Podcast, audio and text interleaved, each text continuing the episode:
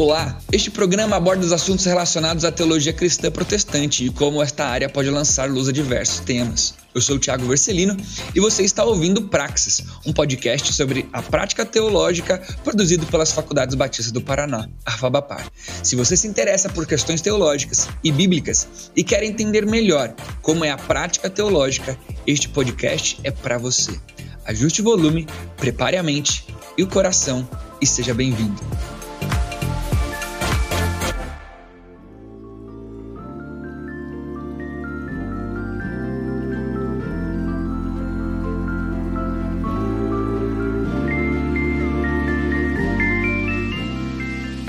Fala galera, sejam muito bem-vindos a mais um Praxis. Que bom, muito bom mesmo ter você aqui com a gente, ouvindo mais um episódio e nos dá o privilégio de tê-lo conosco aí, partilhando de uma boa teologia, de um ambiente ah, descontraído, onde a gente pode crescer, se desenvolver pessoalmente, ministerialmente ah, espiritualmente. Que legal ter você com a gente. Se tem sido relevante para você, é, o Praxis não deixa de ah, compartilhar com cada vez mais pessoas é, e também de ativar as notificações da plataforma que você está ouvindo para que você nunca perca nenhum episódio que é lançado sempre semanalmente e fique por dentro de tudo aquilo que é importante para sua vida e ministerialmente, tá bom? Para nossa conversa de, de hoje, eu sou Thiago Vercelino. É, professor aqui na Fabapar e tenho caminhado com você no podcast e junto conosco tá professor Elder, professor, pastor, enfim, eu nunca fico colocando esses adjetivos, mas daí Elder ah, junto com a gente e ele vai, para você que está ouvindo aí pela primeira vez, embora o Elder apareça aí recorrentemente nos nossos episódios, ele vai se apresentar um pouquinho e daí a gente vai entender um pouquinho a temática da nossa, do nosso bate-papo de hoje. Joia, Thiago. Obrigado aí também, pessoal da Fabapar, de novo participando do Praxis. Valeu pela amizade, né? E poder cooperar com vocês nesse projeto. Eu sou Helder Cardim, eu sou chanceler das Escolas Teológicas da Palavra da Vida Brasil e também professor aqui no Seminário Bíblico Palavra da Vida e também pastor na Primeira Igreja Batista de Araras. Oh, show. Hoje a gente vai falar sobre um tema que. Ah, é uma tendência grande olharmos para o título e entendermos uma questão super prática, né? É, aconselhando, cuidando de casais é, à luz do, do Evangelho, mas com o Evangelho. Mas a gente não tem como, né, Alder, falar sobre cuidar de alguém sem entendermos princípios muitas vezes teológicos que estão por trás disso, né? É um aconselhamento onde nós não utilizamos princípios teológicos, muitas vezes acaba sendo ah, algumas palavras vazias e de opinião ah, pessoal.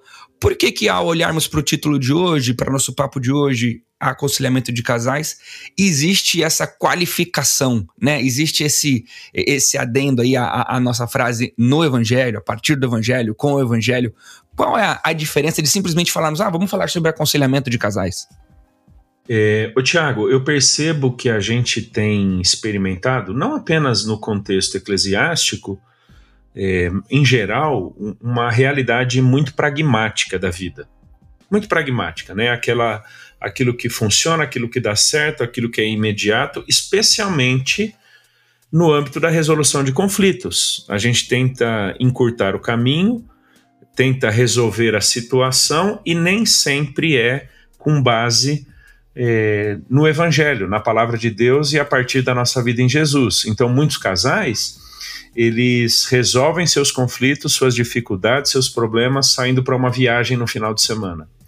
Eles é, muitos zeram a situação como Flora, vamos fazer o seguinte: vamos esquecer tudo o que aconteceu, deixa lá para trás, vamos viver daqui para frente.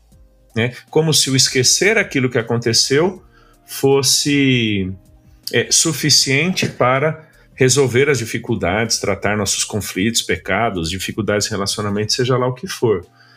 É, ou mesmo, o Tiago, o, o aconselhamento desses casais, aí cada individualmente, né? O marido com outros homens, a mulher com outras mulheres, amigas, que vão aconselhar com base nas suas experiências, com base nas suas percepções, ou com base até na igualdade de momento de vida.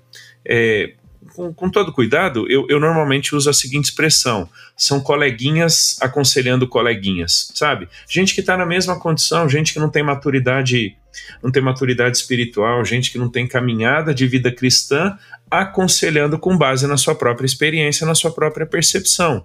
Então, quando a gente qualifica né, aconselhamento bíblico pelo Evangelho, ou a partir do Evangelho, né, dá, dá para a gente trabalhar o título de diversas formas nós estamos dizendo que o nosso ponto de referência, de partida, de permanência e de objetivo é aconselhar, acompanhar, tratar casais a partir do Evangelho, ou seja, de quem eles são em Jesus, dos recursos que temos em Jesus para lidarmos com a nossa vida, tanto em termos de correção, né, naquilo que fizemos de errado, quanto ter, em termos de prevenção olhando para frente, evitando algumas práticas, seja lá o que for. Então, o evangelho, eu diria que ele não é só uma qualificação do tipo de aconselhamento, mas é o que dá sentido ao aconselhamento de casais a partir e em Cristo Jesus. Uma, uma coisa que, às vezes, para quem está ouvindo a gente nesses primeiros cinco minutos possa assustar é, de repente, a desconexão com aquele papo de aconselhamento, de cuidado com casais, que envolvem as, as dicas, né? As dicas do dia a dia. Ah, puxa, é, é, pô, cara, você tem que lavar mais louça em casa. Pô, esposa, pega um pouco mais leve. Pô, cara, você tem que ser mais atencioso, mais carinhoso, né? É, são dicas que são, são relevantes, né? E eu acho que olhar para essa fala, ela não, de alguma forma, ela não cancela a possibilidade dessas dicas que surgem no dia a dia, que são comuns e que às vezes aparecem é, pela própria experiência, não é? Sim, sim, faz todo sentido, Thiago, todo sentido. É, talvez o que estejamos pensando por aconselhamento seja aquele processo e ao mesmo tempo práticas pontuais, né? Então pode ser um processo de aconselhamento pré-nupcial, o processo de aconselhamento de para ajudar a melhorar a comunicação ou resolver algum problema entre o casal ou até mesmo lidar com situações muito mais graves, né? É, buscando evitar o divórcio ou tratando um caso de infidelidade, né? É, onde pelo aconselhamento a gente está pensando na formação do caráter de Jesus na vida dessa pessoa, seja o marido, a esposa ou de ambos, onde eles, se valendo da vida deles em Cristo, né, quem eles são em Jesus e quem Jesus é neles, eles vão então poder é, lidar com seus pecados, seja se arrependendo, é, seja perdoando, seja mudando mentalidade e atitudes para que evitem esses pecados e sejam restaurados em Cristo Jesus. Me parece que é diferente dessas trivialidades do dia a dia que, né, como você falou, olha, toma cuidado com a agenda, ela está muito entupida, você está é, eventualmente sendo um pouco relapso nisso, né? Essas trivialidades. Mas que eu vejo, Tiago, que a vida conjugal, ela é muitas vezes no âmbito de conflitos, ela é feita de trivialidades não resolvidas. É interessante, né? É, poucas são as circunstâncias mais drásticas na vida conjugal que fazem com que um casamento se desmorone, perca o sentido, né? Eu tenho, é, sou casado desde 1999, né? Já aí agora 2022, 23 anos Trabalhamos com casais na igreja que eu atualmente auxilio no mais, pastoreio. Mais do, que eu, mais do que eu tenho de idade, né? Você tem de casamento. Ah, pouco provável, rapaz. Pouco provável. é, mas assim, eu tenho vivência já pessoal, conjugal e de ministério entre casais e com casais o suficiente para dizer é, normalmente o que dá ruim num casamento são, é a trivialidade não resolvida. Então, por exemplo, é, é, esse marido que ele não é tão presente no auxílio das coisas da casa, que não é responsabilidade só da mulher. Dependendo da dinâmica da vida dos dois, ambos vão, trabalhar fora de casa, às vezes um vai trabalhar um pouco mais, um outro menos, e, e o serviço da casa se equilibra. Mas quando o indivíduo ele é relapso, quando a pessoa ela é indiferente, não é simplesmente que ela não lava uma louça, é que ela, é, essa pessoa ela não é preocupada com a dinâmica da casa. Isso pode ser, é, é, pode converter-se num pecado, pode ser a demonstração de algo muito mais sério no coração da pessoa. Então, essa trivialidade não resolvida pode trazer um conflito muito, muito grande, muito complexo para o casamento, né? Então, então vamos lá. É, pô, talvez ir do, do geral para o específico, tá? É, aconteceu uma traição. É, ou estamos cogitando um divórcio. Ou estamos vivendo diversas trivialidades dentro da, da relação do casamento e elas estão prejudicando a nossa, a nossa relação do dia a dia ou até a relação sexual do casal, né? Os, os corpos estão de mente e de corpo distantes um do outro dentro de casa. Como o evangelho, então, ajuda a tratar é, essas questões dentro, dentro do casamento, Helder? Joia. É, eu tenho uma sequência de textos, Tiago, é, de textos bíblicos que eu normalmente utilizo e, e costuma ser até num segundo, terceiro encontro que eu e a Juliana, né, minha esposa, temos com o casal, depois de termos escutado que é a situação, de tomarmos noção ou conhecimento do, do com o que estamos lidando e com quem estamos lidando, que eu normalmente vou mencionar estudar com o casal, né? Às vezes pode ser só com o marido, a Juliana só com a esposa ou com os dois. Que é uma sequência de textos, Tiago, que me lembra, primeiramente, quem é Jesus em relação a mim. Né? Por exemplo, Mateus capítulo 11, Jesus fala: Vinde a mim todos os que estáis cansados e sobrecarregados, e eu vos aliviarei. Tomem sobre vocês o meu jugo, aprendam de mim, porque sou manso e humilde de coração, e achareis descanso para a vossa alma, porque o meu jugo é suave e o meu fardo é leve. É, por, por que, que eu normalmente começo com essa passagem, Tiago? Porque normalmente quando casais chegam nesse estágio é, de um adultério, um quase divórcio, essas muitas trivialidades não resolvidas, e já lidamos com muitas situações, imagino que vários pastores com isso, você também é, e Andriele já devem ter lidado com outros casais, situações que explodem 10 anos depois, 5 anos depois, 6 meses depois. E quando elas explodem, as pessoas elas estão cansadas da situação. E dependendo da incidência ou recorrência da, do pecado, seja lá o que for, elas estão desmotivadas, desanimadas ou desinteressadas num processo de restauração. Mas aí eu vou lembrar que realmente elas por elas mesmas estão sobrecarregadas das circunstâncias pecaminosas, erradas, conflituosas que as trouxeram até aquele ponto, mas elas podem encontrar descanso em Jesus. A, a, morte de Cristo na cruz não é simplesmente para garantir uma redenção eterna, a vida eterna com Deus nos céus, senão também um novo significado de vida no presente. Né?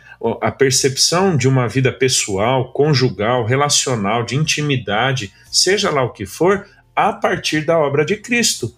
Então, me Efe, lembrar Efésios, que. Efésios 10, oh, 1, 10 vai dizer, de fazer convergir todas as coisas. Isso, perfeito. Jesus. Não só o perfeito. céu, né? Não só o fim. Isso, isso. Né? E, e Paulo vai dizer em Colossenses 1 que nele tudo subsiste.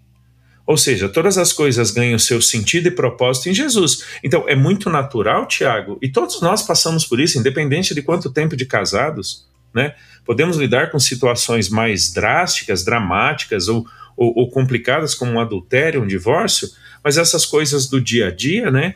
É, todos nós enfrentamos essas várias situações na nossa vida, na nossa é, história de casamento. Mas nós temos que nos lembrar que a obra de Cristo é quem vai dar sentido, significado, propósito, condições de termos um casamento, porque até o nosso casamento subsiste em Jesus. Né? Então, então, a morte de Cristo, a obra dele na cruz, não é simplesmente para nos garantir o céu, senão também é, mudar a nossa perspectiva na vida presente.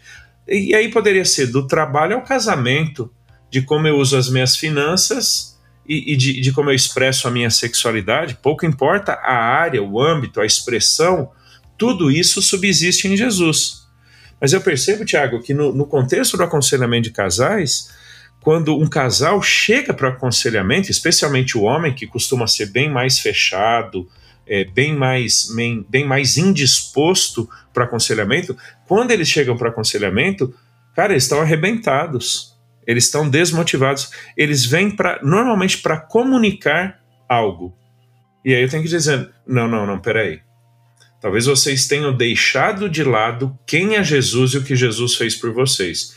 E o que vocês podem ter em Cristo desse descanso, esse refúgio, esse jugo suave. E ele é o maior interessado não apenas na eternidade de vocês com Deus, senão também na restauração do casamento de vocês no tempo. É, é comum quando a gente é, faz muitas conceituações na hora de cuidar de alguém, né? O, o Cristo no centro do Evangelho é, vir uma fala no seguinte sentido: é, ah, mas daí parece que a coisa fica sem objetivo, porque todas as respostas parecem olhe para Jesus, olhe para Jesus. Tudo bem, olhe para Jesus, mas meu, meu casamento está indo embora. Olhe para Jesus, mas minha esposa me abandonou. Olhe para Jesus, mas meus, meu marido está entregue em práticas sexuais ilícitas ah, longe do meu casamento. E eu tô olhando para Jesus, mas e daí? Eu tô olhando para Jesus, mas não está acontecendo nada.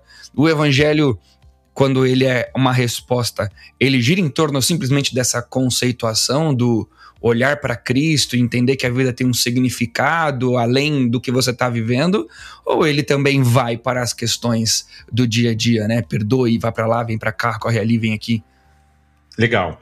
É, Tiago, você falou isso, eu, eu me lembrei de muitas outras frases que a gente retira da Bíblia e usa no nosso coloquial evangélico, parece que como amuletos, frases de efeito, né? Jargões evangélicos, tipo, ore para Jesus, faça tudo para a glória de Deus, não confie em si mesmo, confie no Senhor, né? Não ande ansioso. São todas verdades bíblicas, mas que elas precisam ser entendidas e explicadas. Caso contrário, não passarão de frases de efeito que eu posso repeti-las 600 vezes e elas em si não vão causar nada. Ou é, virar é, aí, a frasezinha do, do biscoito da sorte, né?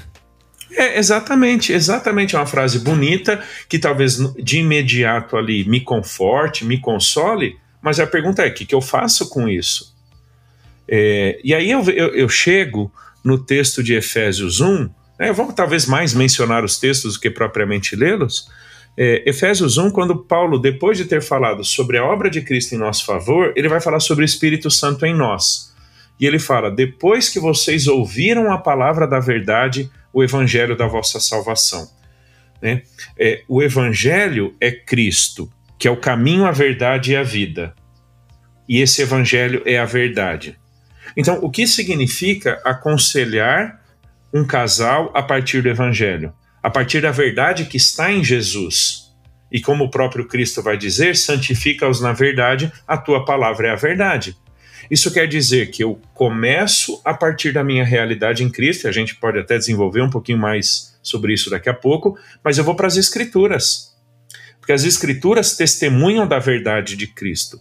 As Escrituras nos ajudam pela sua sabedoria, pelos seus mandamentos, por aquilo que ela nos diz ser um casamento para a glória de Deus, que espelha, por exemplo, o relacionamento de Cristo com a igreja, as escrituras vão me dizer, por exemplo, como é que eu lido com adultério, como é que eu lido com divórcio, como é que eu, eu aperfeiçoo a minha comunicação com o meu cônjuge. Eu, eu vou citar aqui uma, uma série de, de textos, né? É, eu, eu não posso mirar é, explosivamente, né? É, por exemplo, eu não posso falar bobagem, longe de vocês a gritaria, a maledicência, o xingamento, né? Aquele que mentia não minta mais, que saia da boca de vocês somente aquilo que edifica. Então, a verdade do Evangelho em Cristo me leva para a palavra de Deus, que é esse testemunho escriturístico da verdade. E então eu vou, se eu estou com um problema na área de comunicação, o que é que a palavra de Deus me fala sobre a comunicação? Mas aí entra, entra talvez um, um ponto, Tiago, que, que pessoas se equivocam muito, eu diria, dentro do cristianismo. A simples prática de um mandamento bíblico, por melhor que seja, não muda necessariamente a sua vida. Porque o que muda a nossa vida é o estarmos em Cristo, que então, a partir da prática da verdade do Evangelho, daquilo que está nas Escrituras, somos transformados à imagem de Jesus. Então eu tenho que me lembrar que não é simplesmente não mentir, mas falar a verdade porque eu estou comprometido com a verdade de Deus. Não é simplesmente lavar louça, mas é entender que a verdade do Evangelho me diz que eu e a minha esposa vivemos uma estreitíssima relação de intimidade, de amizade, de cumplicidade, de, multi, de, de, de, de participação mútua, um na vida do outro, onde enxergamos a vida não simplesmente como uma tabelinha, o que cabe ao Helder, o que cabe à Juliana, porque na verdade nós somos um no casamento. Então, quando eu ajudo a minha esposa ou ela me ajuda no, no, no, contexto da casa, ou seja lá onde for, a gente faz isso não só porque a Bíblia mandou viver a vida comum do lar, mas porque nós nos entendemos como uma unidade diante de Deus. Né? Então, é essa verdade da nossa unidade, né? e, e Deus os tornou uma só carne, né? É, é assim como Cristo é, deu a vida pela igreja, eu tenho que me sacrificar, não em termos redentores, obviamente, pela minha esposa, assim como a igreja é, ama a Cristo Jesus, a minha esposa tem que me amar e por aí vai. Mas a gente não faz isso simplesmente como mandamento, do ponto de vista pragmático, mas por quem somos em Jesus e quem Ele é em nós. Então, é, é, aconselhar pelo Evangelho, viver o Evangelho, não é algo simplesmente, como eu digo, espiritosférico etéreo. É algo extremamente prático quando nós vamos para a Escritura, que é o testemunho dessa verdade do Evangelho, e então eu vou entender, qualquer que seja a área, o que Deus me diz para ser, ter e fazer. Lembro muito de uma das nossas conversas aí para quem para quem está nos ouvindo, né? O Helder, é, ele foi meu professor, mas hoje a gente tem uma relação de, de amizade e de cuidado, principalmente, né? Muito muito próxima. E eu lembro, você falava ah, no comecinho do meu casamento, né? Eu falei assim, ó, cara, tem dia que eu acordo e, e eu não queria que a Ju tivesse do meu lado. A última coisa que eu queria era que a Ju tivesse do meu lado, porque a gente, né, por mais resolvido que esteja, estamos brigamos, cansados, não sei o quê. E isso me, me traz uma, uma frase que eu uso muito com, com jovens, né, que a gente acaba tendo a oportunidade de aconselhar, que é se eu amasse a minha esposa pelo fato de que ela é bonita, de que ela é legal, de que ela faz bem coisas, quando ela deixar de ser bonita, se ela deixar uhum. de ser bonita, se ela parar de fazer coisas bem, bem e se ela deixar de ser legal, eu vou parar de amá-la. Exatamente. Né? Então eu amo a minha esposa porque eu amo tanto a Deus, tanto a Deus, tanto a Deus, que o fato de eu amar tanto a Deus me conduz a amar sempre a minha esposa. Para que nos dias em que eu olhar para o lado, acordar e falar assim: caraca, tá muito difícil. Mas eu, eu amo muito a Deus. Perfeito. Não, é, é, é, é, o que eu digo, Tiago, que a horizontalidade dos nossos relacionamentos, por exemplo, conjugal, tem que ser reflexo da verticalidade do nosso compromisso com Deus. Você quer ver um outro aspecto prático do evangelho no aconselhamento? Perdoamos porque fomos perdoados né? Amamos porque fomos amados. Então, então isso quer dizer que o, o olhar para Jesus não é simplesmente aquela coisa etérea, né? espiritualizada do tipo ficar pensando em Jesus. Não. O que quer dizer partir do evangelho? Eu olho para quem Cristo é e o que ele fez por mim. E eu agora tenho o desafio de expressar a minha esposa quem Jesus é em mim e o que ele fez por mim. Olha que interessante, Agui. Eu sei que você gosta muito desse texto, né, de João 15, né? É, e, e, e, João 15, Jesus fala que os, os ramos frutificam, né, da videira. Quem é a videira? Jesus fala, né? Eu sou a videira. Vocês são os ramos. Nós frutificamos, Tiago, de uma videira que não, não somos nós, mas que é Jesus. Então, quando eu perdoo minha esposa, Jesus está frutificando em mim. Quando eu falo a verdade para minha esposa, Jesus está frutificando em mim. Quando eu sou suporte para minha esposa, Jesus está frutificando em mim. Quando, quando eu me iro com a minha esposa e falo bobagem e eu peço perdão para ela e a minha esposa me perdoa, Jesus está frutificando por meio dela na minha vida. Então, isso é viver o evangelho na vida conjugal. Não é simplesmente ficar pensando espiritosfericamente em Jesus, mas é entender quem ele é e o que ele fez por mim. E então agora eu horizontalmente, né, na, na, naquela, naquela dinâmica da vida conjugal, vou demonstrar para a Juliana o que Jesus demonstrou é e fez por mim. É muito legal essa relação do que é, vivermos o que já temos como exemplo de que foi dado a nós, né? Eu como que eu amo melhor ou com mais eficiência minha esposa? Bom, olha para como Cristo já já te amou, né? Como que eu, né, usando os exemplos que você perdoou, que você que você mesmo disse, né? Ah, puxa, é tão difícil perdoar. É, imagine como foi difícil para Cristo perdoar você lá na cruz. Né? Quando ainda éramos pecadores, né? Romanos fala. A gente é. não era bonzinho e limpinho, né? É. Então, se a gente for gastar aqui individualmente tempo com, com cada face dessa fala, né? A gente poderia gravar 800 podcasts, mas a gente encontraria esse exemplo bíblico do como fazer a partir do exemplo de como Cristo fez, né? Como que eu vou ser manso e humilde? É simples. Como Jesus foi com a gente. Né? Como ele foi com, com a gente. É, não, e é interessante nisso que você falou, Tiago. É, você diz, a gente não perdoa porque seja fácil. A gente não perdoa porque nós, nós algo não aconteceu contra a gente. A gente perdoa porque nós fomos perdoados por Deus em Cristo Jesus. É, nós não evitamos falar bobagem, nós não evitamos gritar, nós não evitamos falar aquelas coisas que machucam, não porque não tenhamos motivo para agredir a outra pessoa, vamos pensar do ponto de vista humano, mas porque se eu fizer isso, de alguma forma eu estou desrespeitando a pessoa com quem eu assumi um compromisso diante de Deus. Ela que também é a imagem e semelhança de Deus e que reflete na sua vida a obra de Cristo. Né?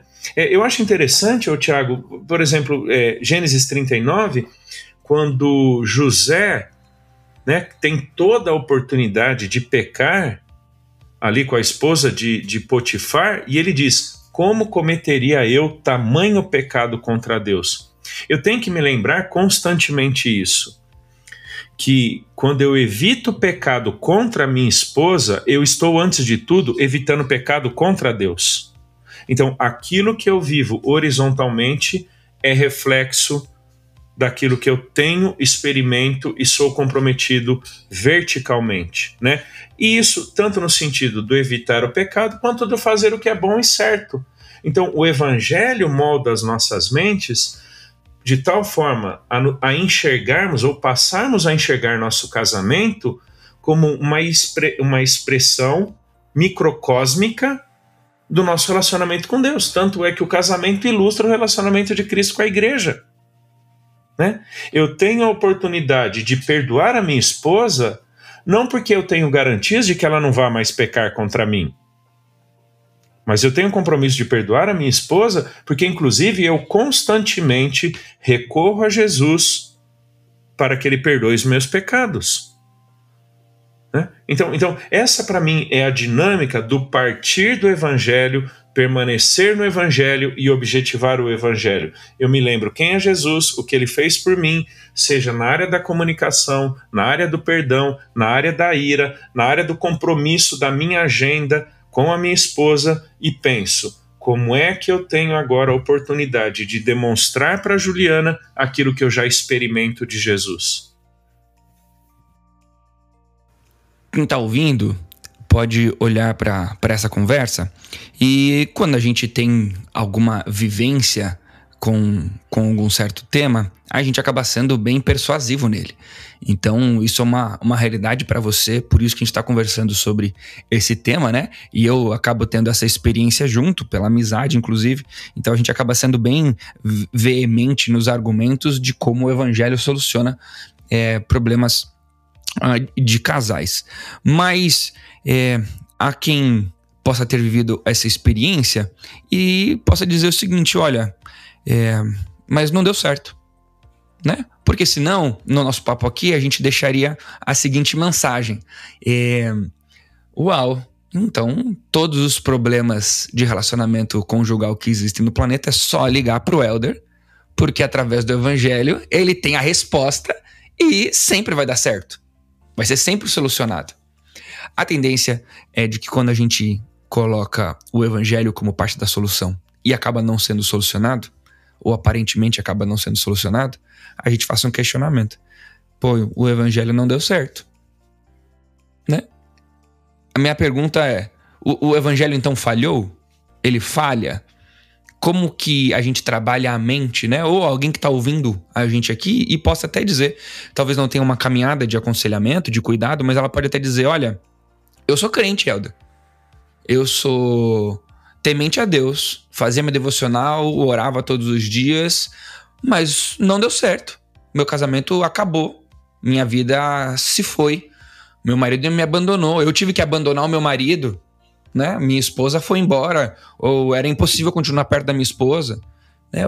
Quem, quem, quem como lidar com, com um coração desse, né? Que talvez cogite até a possibilidade do evangelho ter falhado com ela. Joia. É, acho que você colocou bem aí na ideia, né? É, existem circunstâncias que parecem ser e muitas vezes se demonstram insolúveis, né? Por exemplo, um marido ou esposa, qualquer que seja, abandonou, sumiu mesmo. Já lidamos com isso. Cara, da noite pro dia, Tiago, da noite pro dia. A esposa simplesmente abandonou e sumiu de casa e nunca mais voltou. O cara não sabe o paradeiro da esposa. Entendeu? É, isso foi num, de, num, num, determinado momento. Já havia um processo de aconselhamento anterior.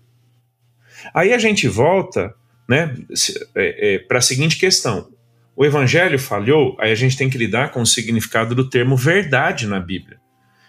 Exemplo: é, Salmo 119, 142 diz, né, a tua justiça é eterna e a tua lei é verdade.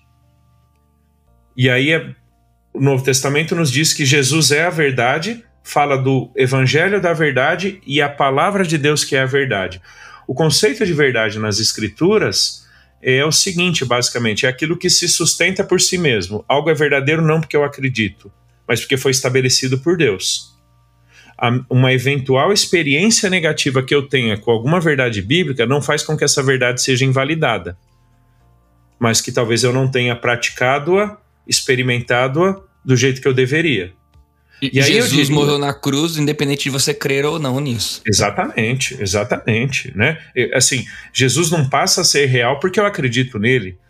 A palavra de Deus não é verdadeira porque eu aceito, ela é a verdade porque ela depende e foi estabelecida por quem é a verdade, no caso, o próprio Deus, né? É, então, isso, é, isso é um ponto importante. Né? Nossas experiências pessoais conjugais negativas não invalidam a verdade do Evangelho. Elas demonstram, inclusive, Tiago, a limitação que nós, como seres humanos, temos de, num mundo caído, ainda com uma natureza pecaminosa, a dificuldade que nós temos de viver o Evangelho. E da relutância que muitas vezes temos de nos dobrarmos ao Evangelho. Isso é real. Eu já encontrei algumas pessoas, Tiago, em processo de aconselhamento, que foram muito honestas e disseram: Nós não queremos. Entendeu? Nós não queremos resolver. Elas não disseram que o evangelho não serve, não disseram que o, o evangelho não, não é capaz. Elas disseram, não queremos. A Bíblia tem um nome para isso, né? Obstinação. E a obstinação ela é real desde lá atrás. Né? É, eu estou lidando aqui, no primeiro momento, com esse caso de obstinação, mas eu, eu, eu entendo que nem, nem sempre pessoas serão obstinadas. Elas lidarão com circunstâncias de que foram abandonadas. Né? Fica pensando, Tiago, em pessoas que são agredidas dentro de casa. A dignidade de Deus na vida dessa pessoa, expresso na imagem e semelhança, está sendo ferida. Não é uma questão de é, muitas vezes, embora possa ser um tema controverso, ah, vem cá, vamos sentar e melhorar a situação. Às vezes é um caso da pessoa ter que sair de casa e ela vai sair de casa e eu vou dizer saia de casa. Não quer dizer que o evangelho não sirva, não quer dizer que o evangelho não possa restaurar, mas na circunstância em que ela se encontra, aquela pessoa, aquele casal, existem tantos outros conceitos, verdades que estão sendo feridas, que o melhor é, naquele momento, aquela separação. Eu não estou dizendo que Deus legitima a separação, mas existem circunstâncias de perigo, de risco de morte, de indignidade, de abuso que tantas coisas ficaram pelo caminho que não vai ser uma tentativa de resolução pontual ali que vai pôr um ponto final na circunstância. Isso não quer dizer que a verdade de Deus tenha falhado, mas quer dizer que tem gente obstinada o suficiente para fazer pouco caso ou nenhum caso do evangelho. Mas o evangelho não deixou de ser verdadeiro. Né? Então, a, a, Bíblia é muito clara em nos dizer que existem muitas circunstâncias de obstinação que, a despeito da verdade de Deus ser inequívoca, pessoas não se dobram a ela. Mas existe também, Tiago, circunstâncias que eu quero usar aqui a, a, a palavra incompetência, mas no seguinte aspecto: existem circunstâncias em que pessoas foram incompetentes. O que, que eu quero dizer incompetentes? Nós não fizemos do jeito certo. Nós não levamos a sério o processo. A gente não é, sabe, não são pessoas obstinadas, devassas, promíscuas, depravadas, agressivas, abusadoras. Mas são pessoas que não levaram a sério, não foram dedicadas. Isso a gente encontra, Tiago. Eu, eu, em processos de aconselhamento, eu estabeleço logo no primeiro, no primeiro contato. Olha, esse é o Elder, o Elder funciona assim, o Elder conduz os processos assim. Eu normalmente dou uma série de atividades que elas precisam ser feitas, porque assim, o Elder não é um guru espiritual que ao longo dessa meia hora ou uma hora vai resolver teus problemas. Não, é a caminhada de vocês com Jesus, o estudo da Bíblia, as conversas entre vocês. É, é esse o que acontece entre os próximos sete ou dez dias. Né? Eu aqui vou ajudar vocês a discernirem algumas coisas biblicamente, mas o dia a dia vai ser com vocês. Mas, no entanto, na medida em que vocês se tornarem relapsos na prática disso, forem indiferentes, deixarem de praticar, vocês estão dizendo que vocês não estão dispostos, que vocês não querem. Não, não, não é um obstinado depravado, viu, Tiago? Abusador, agressivo. É o que não está levando a sério o processo, é o que eu chamo de incompetente. Ele, ele não quer se valer dos recursos que tem em Cristo, do tempo que estamos investindo empregando para ele ajudá-lo, né? Eles resolverem a situação. Eles não querem. Não quer dizer que o evangelho não funcionou. Quer dizer que eles não tiveram disposição em tratar. Né? Isso acontece muito, viu, Tiago? Infelizmente, já abandonei vários processos de aconselhamento, não porque tenho, eu tenha abandonado, mas porque o casal abandonou antes. Eu simplesmente vou dizer: olha, a gente está perdendo tempo, tá? Vocês não estão afim, vocês não querem. Eu, eu, não, eu não posso achar que vocês estão dispostos quando a prática, a mentalidade, a conversa de vocês demonstra que vocês não estão afim. Não quer dizer que o evangelho não tenha é, valor ou não seja verdadeiro. Quer dizer que pessoas não estão dispostas a praticá-lo esse aconselhamento, esse cuidado com o casal. A partir do evangelho, é, eu gosto de pensar que é como se fosse uma, uma musculatura, um treino de academia, né? Em algum momento, é, exercícios que eram difíceis passam a ser fáceis porque o teu músculo, ele de tanto se exercitar, ele se torna habilidoso para aquele tipo de, de exercício aconselhar baseado no evangelho, né, principalmente casais, para muitos pode ser um exercício de músculo enrijecido, né? Uau, para mim sempre a vida inteira foi alguém traz um problema de casal e eu já logo respondo com: Olha, mas não é melhor você fazer assim? Não é melhor você fazer assim? Por quê? Porque eu tô acostumado a aconselhar baseado no, nas práticas do dia a dia. Olha, claro para mim que é, é, só ele parar de se irar menos, é só ela parar de se irar menos e, e vamos ali na, no, no, no, nas dicas do dia a dia, como a gente falou lá no, no começo. É, e cogitar viver uma vida de aconselhamento baseado no evangelho se transforma talvez numa atitude é, longe da realidade, né? Uau, quanto tempo eu vou ter que fazer esse exercício para viver isso, né? É, vou fazer um chute aqui, tá, Elder? Mas o Elder deve ter aí, no mínimo, é, uns 15 anos de musculatura é, bem trabalhada nesse aconselhamento baseado no Evangelho, né? A minha vida, por exemplo, vou colocar aí desde que eu saí do seminário, pelo menos, vai.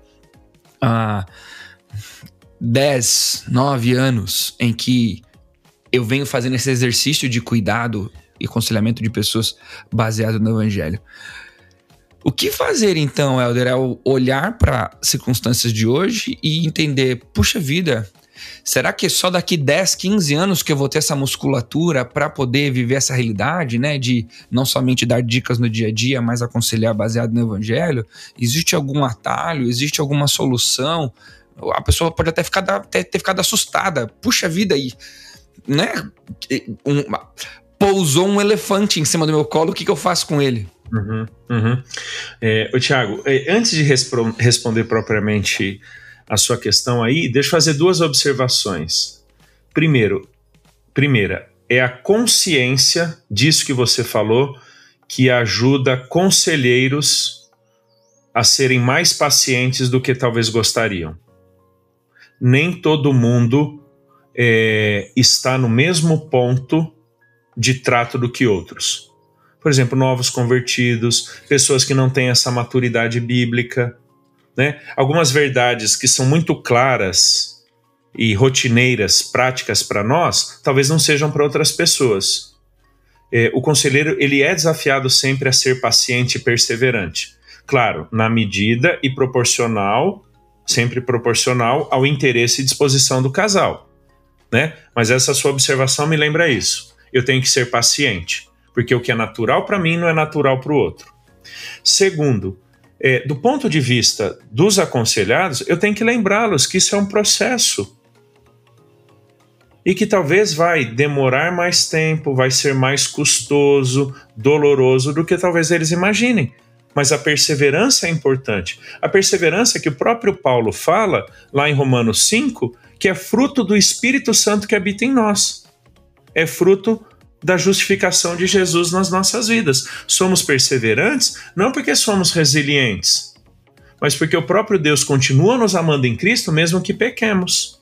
Né? É, essas são as duas observações que eu queria fazer antes de entrar é, na tua observação, né? do ponto de vista do conselheiro e do ponto de vista do aconselhado.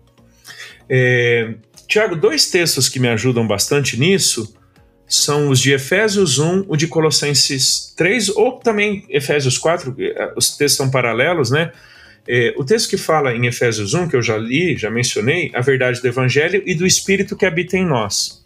Tiago, o maior interessado na restauração do nosso casamento é Deus. O maior interessado na vivência da vida cristã, pessoal e conjugal é Deus, de tal forma que ele nos deu o Espírito. Né? Eu não tenho condições e recursos em mim mesmo para responder ao Evangelho, viver o Evangelho. Demonstração disso é que Deus me deu o Espírito. Né? Por isso que então Gálatas 5, Paulo vai falar do frutificar no Espírito. Efésios 5 vai dizer encher-se do Espírito. E isso dá, isso dá a, a ideia, o Tiago, de que é alguma coisa progressiva e prolongada eu já não sou mais quem eu fui um dia antes de Cristo, mas eu também ainda não sou quem um dia eu vou ser plenamente em Jesus. A gente está num processo. Entender que estamos num processo nos ajuda até a pegar leve com algumas coisas, viu, Tiago?